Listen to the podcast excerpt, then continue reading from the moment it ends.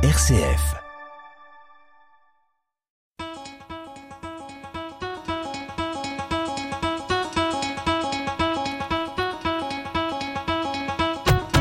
Les folies de l'énergie. Comment le nazisme vint aux Allemands?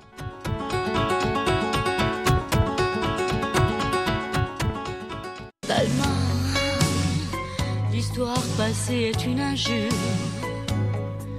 L'Allemagne, l'avenir est une aventure. L'Allemagne, je connais les sens interdits. Je sais où dorment les fusils. Je sais où s'arrête l'indulgence. Ah, Wiedersehen,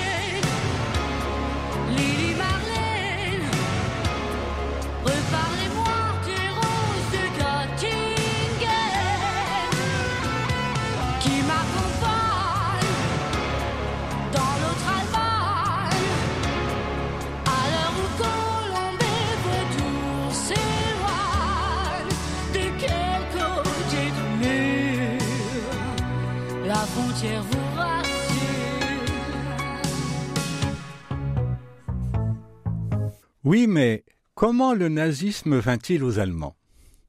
Le monde germanique, le romantisme allemand, le sentiment opposé au rationalisme français des Lumières, une tradition philosophique d'une sensibilité exacerbée, aux origines de l'inconscient qui accouchera de Sigmund Freud.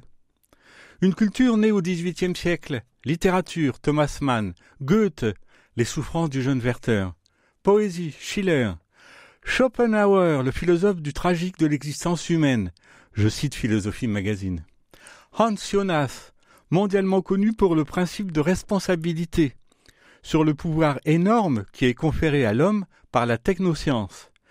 Et tous ces grands musiciens, Félix Mendelssohn, Johannes Brahms, Robert Schumann, Richard Strauss, Richard Wagner, Karl Maria von Weber, Gustav Mahler, Anton Bruckner, Ludwig van Beethoven, Franz Liszt, le plus allemand des Autrichiens?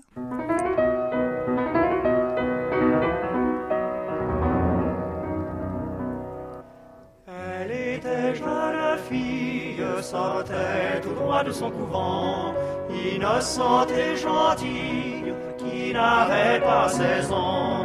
Le jeudi jour de visite, elle venait chez ma mère, elle nous jouait la truite, la truite de Schubert. Un soir de grand orage, elle dut coucher à la maison. Or, malgré son jeune âge, elle avait l'obstination. Et pendant trois heures de suite, au milieu des éclairs, elle nous a joué la truite, la truite de Schubert. Lui donna ma chambre, moi je couchais dans le salon, mais je crus bien comprendre que ça ne serait pas long. En effet, elle revint bien vite, pieds nus dans les courants d'air, pour me jouer la truite, la truite de Schubert. Qu'a à voir avec le nazisme un monde d'aussi grande sensibilité et de culture Il y a de nombreuses années, alors que je consolidais au service de rééducation de l'hôpital de Chalon en Corse-sur-Marne les blessures d'un accident de voiture causé par une personne alcoolisée, je suis tombé à la bibliothèque sur un livre de l'écrivaine à succès Pearl Buck, prix Nobel de littérature 1938. Ce livre de 1948, Un monde mal en point, comment l'Allemagne s'est disloquée, relatait la montée du nazisme vécu de l'intérieur par la jeune Erna von Pustau.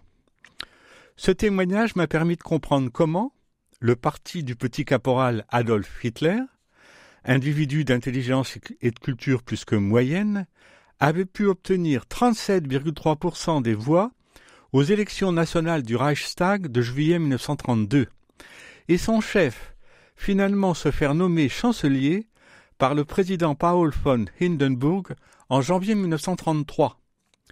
Autrement dit, comment la dictature nazie qui allait s'ensuivre était parvenue au pouvoir par des voies démocratiques et accessoirement pourquoi Hindenburg avait ouvert un boulevard à la déferlante nazie? Nul doute que ce compositeur autrichien enchantait les oreilles nazies.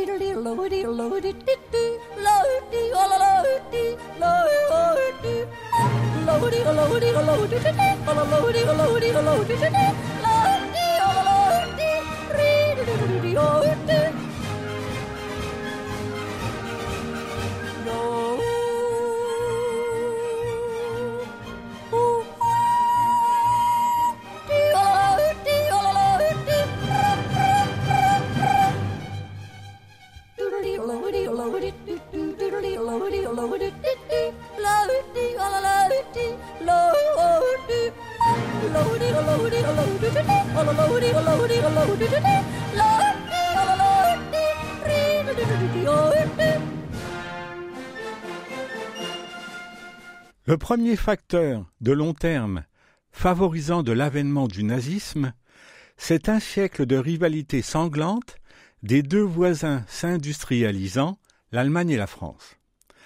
À la, stupeur française de sa défaite de la guerre de 1870 s'ajoute l'humiliation de l'annexion de l'Alsace-Lorraine, alors Alsace-Moselle, par le nouvel empire allemand.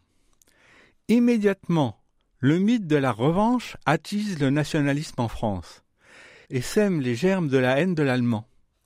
À l'école, nous avons été éduqués dans la haine du Boche, me répétait mon grand-père. En janvier 1871, tandis que la capitale est bombardée par l'artillerie prussienne, le roi de Prusse, Guillaume Ier, est proclamé empereur allemand dans la galerie des glaces du château de Versailles. L'Allemagne s'empare de l'Alsace-Moselle et occupera une partie du territoire français jusqu'au versement par la France de 5 milliards de francs or. Première puissance européenne, elle bâtit le nouveau système international sur l'isolement et le déclassement de la France. Le traité de Versailles du 18 janvier 1871 officialise l'écrasement français. Les dominants français développent alors une obsession redonner à la France le rang qu'elle avait et effacer l'humiliation. Trente ans plus tard, en 1900, la puissance de la France rayonne dans le monde entier. M'accompagnerez-vous à l'ombre de la tour Eiffel Flâner dans les allées de l'exposition universelle Prendrez-vous ma main pour voyager dans le temps. On dit qu'on y voit des Indiens qui dansent comme des enfants. On dit que des ladies portant crinoline sont juchées sur de drôles d'engins dans la galerie des machines sur des murs tendus de blanc, on donne à voir le spectacle d'un train qui entre en sifflant dans une gare. Après la victoire française de 1918, le nouveau président du Conseil français, Georges Clémenceau, a une obsession anéantir l'Allemagne et amputer son territoire pour en finir avec la menace qu'elle représente. Le traité de Versailles oblige l'Allemagne à s'acquitter de faramineuses réparations. 20 milliards de marques or à verser avant le 1er mai 1921, qui seront complétés par une somme ultérieurement fixée. Elle est privée de l'Alsace et de la Moselle, acquises en 1870, ainsi que de tous les territoires acquis après le 3 août 1918. Elle est également privée de ses colonies. En Allemagne, tout enseignement ou promotion de l'armée allemande est interdit. Celle-ci, très réduite, doit livrer ses armes, ses moyens de défense aériens et navals. L'armée allemande s'aborde sa flotte à la veille de la remettre aux. De fait, ce traité sème les germes des mécontentements qui vont nourrir les tensions et conflits du XXe siècle. Un fort sentiment nationaliste et revanchard se développe en Allemagne.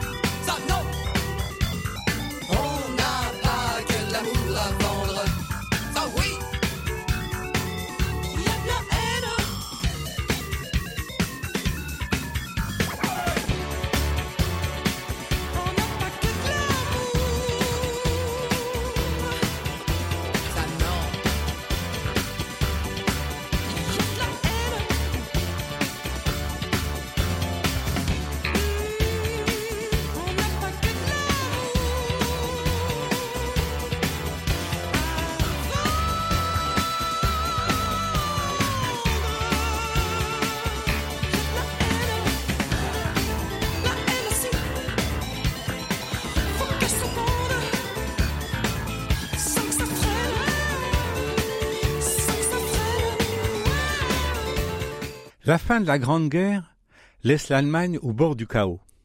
L'empereur Guillaume II abdique en 1918.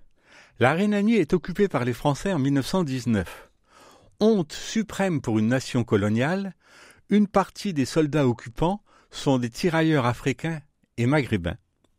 C'est dans ce contexte d'humiliation qu'un événement pourtant lointain va bientôt plonger les pays dans la tourmente. Le krach du 24 octobre 1929 aux États-Unis d'Amérique. L'indice Dow Jones des grandes valeurs industrielles sur les sommets perd brutalement près de 90% de sa valeur, entraînant bientôt une grave crise bancaire.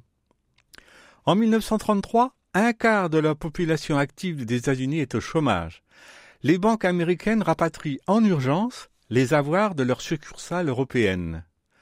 Ralentissement économique sévère et protectionnisme exacerbé mettent à mal les échanges internationaux. L'Allemagne, privée de ses colonies, et moins agricole que la France, est touchée de plein fouet. 25% de la population active est au chômage dès 1932. L'idéologie communiste soviétique et son ennemi, celle nationale-socialiste, font de plus en plus d'adeptes. Si l'Allemagne est la plus concernée par l'idéologie fasciste, elle n'est pas la seule en Europe.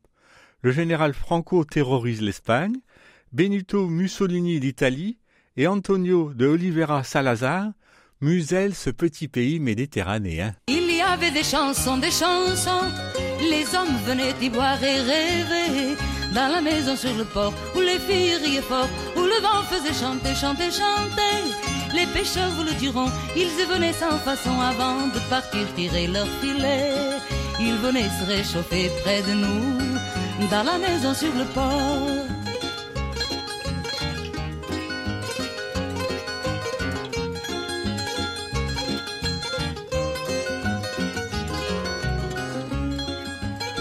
Les volets se sont ouverts et depuis, les rires des filles se sont envolés. Sous un tube de néon, un fonctionnaire à lorgnon est perdu dans ses papiers, vieux papiers.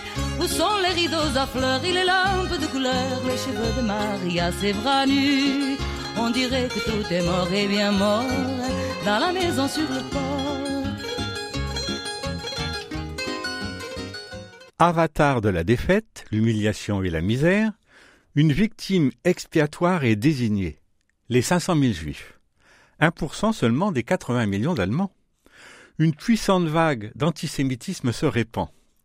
Le Parti national-socialiste d'Adolf Hitler surfe sur le nationalisme, le socialisme naissant et l'antisémitisme, mais sans vraiment de succès. 2,6% des voix aux élections de 1928 jusqu'à ce krach brutal de 1929 et ses suites, qui propulsent son parti vers les sommets. Comme le raconte Erna von Pustau, militant communiste et adepte nazi, s'affrontent physiquement presque, quotidiennement.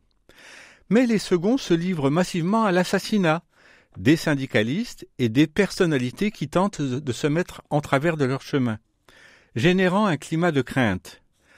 Vers 1932, dans toute l'Allemagne, se multiplient comme des champignons les hommes à chemise brune chaussant de luisantes paires de bottes pour marcher d'un pas ferme et puissant, se donner un air plus mâle, plus martial, et piétiner, blesser, écraser. Il y a des azous dans mon quartier, moi je le suis déjà à moitié.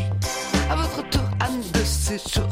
Vous serez tous azous comme nous car le zazou c'est contagieux. Ça commence par un tremblement qui vous prend soudain brusquement. Et puis on pousse des hurlements. Ah, da, di, Si vous rencontrez un jour sur votre passage Un particulier coiffé d'un fromage mou. Tenant dans ses doigts un poisson dans une cage C'est un zazou, c'est un zazou Si votre officier vous dit j'ai de gruyère, Mais malheureusement il ne reste que les trous ne supposez pas qu'il fût de la cafetière. Et les zazous, Il est azou. il y a des zazous dans mon quartier Moi je suis déjà à moitié. Un de ces jours ça vous prendra. Ouah. Je cite l'encyclopédie multimédia de la Shoah. Ce furent d'abord de petites bandes, puis des bataillons entiers, des régiments, toute une horde de troupes d'assaut, les SA. agressives, menaçantes, défilant et chantant en parfaite formation militaire. La misère largement répandue, la peur, l'idée d'un avenir plus sombre encore, ainsi que la colère et l'impatience devant l'échec apparent du gouvernement à gérer la crise, tout contribuait à créer un terrain fertile pour la montée d'Adolf Hitler et de son parti nazi. Le parti nazi recueille 37,3% des voix aux élections nationales du Reichstag de juillet 1932, devenant le plus grand parti politique d'Allemagne. La propagande électorale nazie promet de sortir l'Allemagne de la crise. Le parti s'engage à restaurer les valeurs culturelles du pays, à annuler les clauses du traité de Versailles, à conjurer la menace d'une révolution communiste, à redonner du travail au peuple allemand, et à replacer le pays à son rang légitime de puissance mondiale. À la poterne des casernes, sous la pâle lumière du réverbère, fleurissent les jeunes femmes acculées par la misère.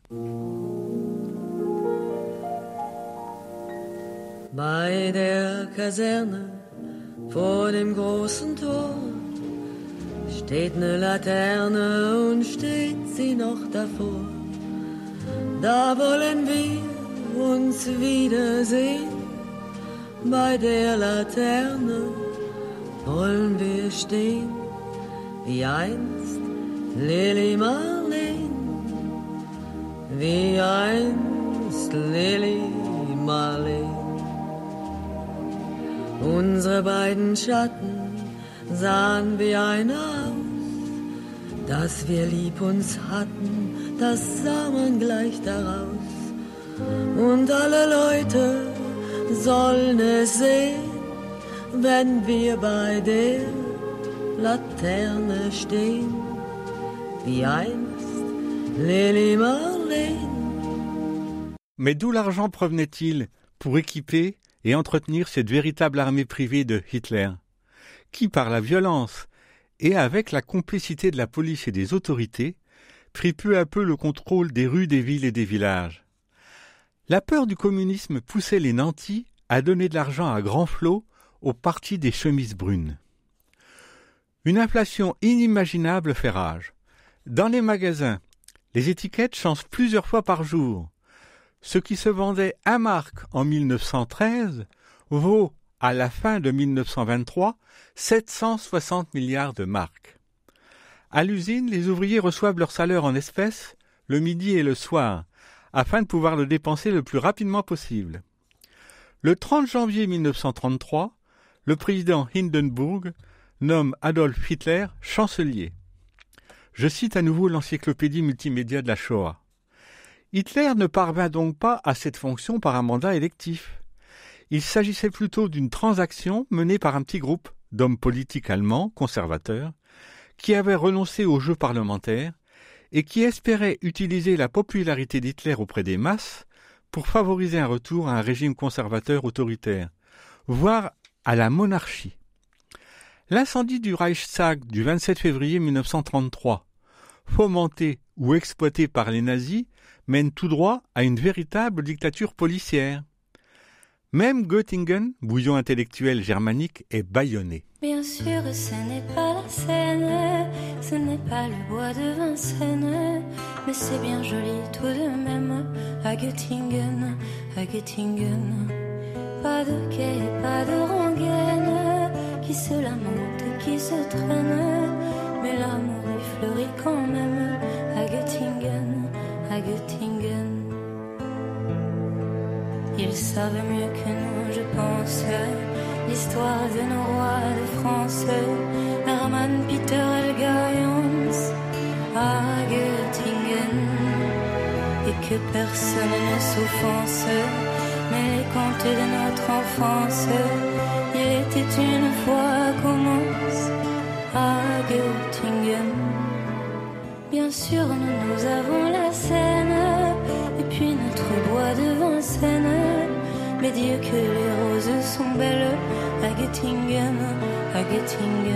La culture, l'économie, l'éducation et la loi se retrouvent toutes sous le contrôle des nazis. Par le biais de la loi sur la fonction publique d'avril 1933, les autorités allemandes commencent à éliminer les juifs des institutions nationales et de postes officiels de la scène économique, juridique et culturelle dans tous les États du pays. Le gouvernement nazi supprime également les syndicats. Les ouvriers, employés et employeurs, sont enrôlés de force dans le front allemand du travail, sous le contrôle du responsable nazi Robert Ley. Le Reich tente aussi de coordonner des cultes chrétiens avec les mouvements de jeunesse nazis, mais sans grand succès. Avec le vote de la loi des pleins pouvoirs, le 23 mars 1933, le Reichstag transfère le pouvoir législatif au cabinet d'Hitler, perdant ainsi sa raison d'être. À la mi-juillet, le seul parti politique qu'il restait en Allemagne était le parti nazi. Pendant ce temps, en 1937, Joséphine Becker, lassée de la ségrégation américaine, s'installe à Paris, oasis de liberté, pour bientôt devenir espionne francophile.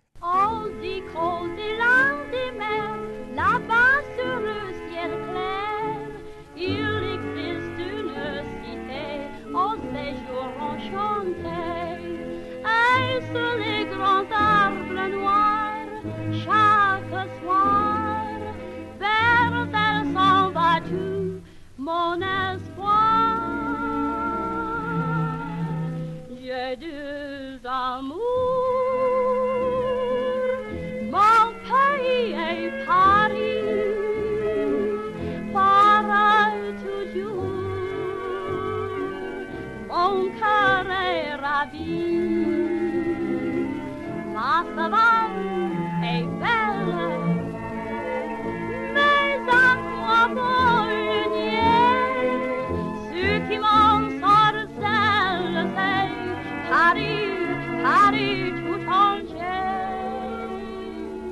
À la mort de Hindenburg, en août 1934, Hitler se fait nommer à la fois Führer et chancelier du Reich. Les forces armées lui prêtent serment de fidélité.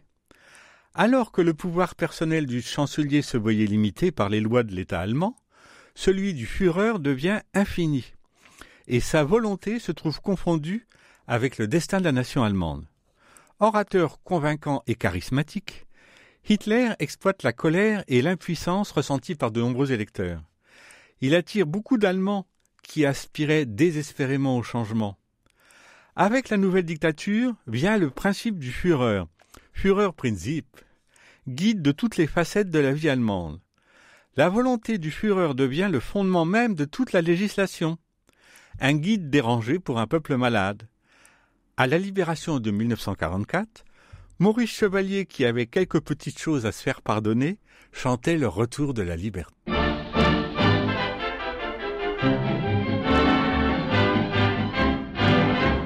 Mon épicier l'avait gardé dans son comptoir, le percepteur la conservait dans son tiroir. La fleur si belle de notre espoir. Le pharmacien la dorlotait dans un bocal, l'ex-caporal en parlait à l'ex-général, car c'était elle, notre idéal. C'est une fleur de Paris, du vieux Paris qui sourit, car c'est la fleur du retour, du retour des beaux jours. Pendant quatre ans, dans nos cœurs, elle a gardé ses couleurs, bleu, blanc, rouge, avec l'espoir, elle a fleuri, fleur de Paris. Si le nazisme a trouvé pour naître et proliférer le terreau favorable d'une société alors économiquement et culturellement dominante d'individus majoritairement industrieux et conformistes, les causes principales sont clairement établies par les historiens. L'humiliation profonde des suites inhumaines et de l'appauvrissement consécutif à la cruelle revanche de 1918 de la France victorieuse, conjuguée à la misère généralisée découlant de longues de chocs de chocs économiques générés par le krach boursier américain de 1919 et amplifiée par la terreur inspirée aux classes possédantes par leur révolution bolchevique soviétique. Maintenant que ce cauchemar est devenu histoire, que la culpabilité s'est effacée avec la succession des générations, l'Allemagne est redevenue un grand pays démocratique. Je me demande si les Allemands ne seraient pas lointainement, à l'origine de la techno. Ich liebe dich, du liebst mich nicht. Je t'aime, tu ne m'aimes pas.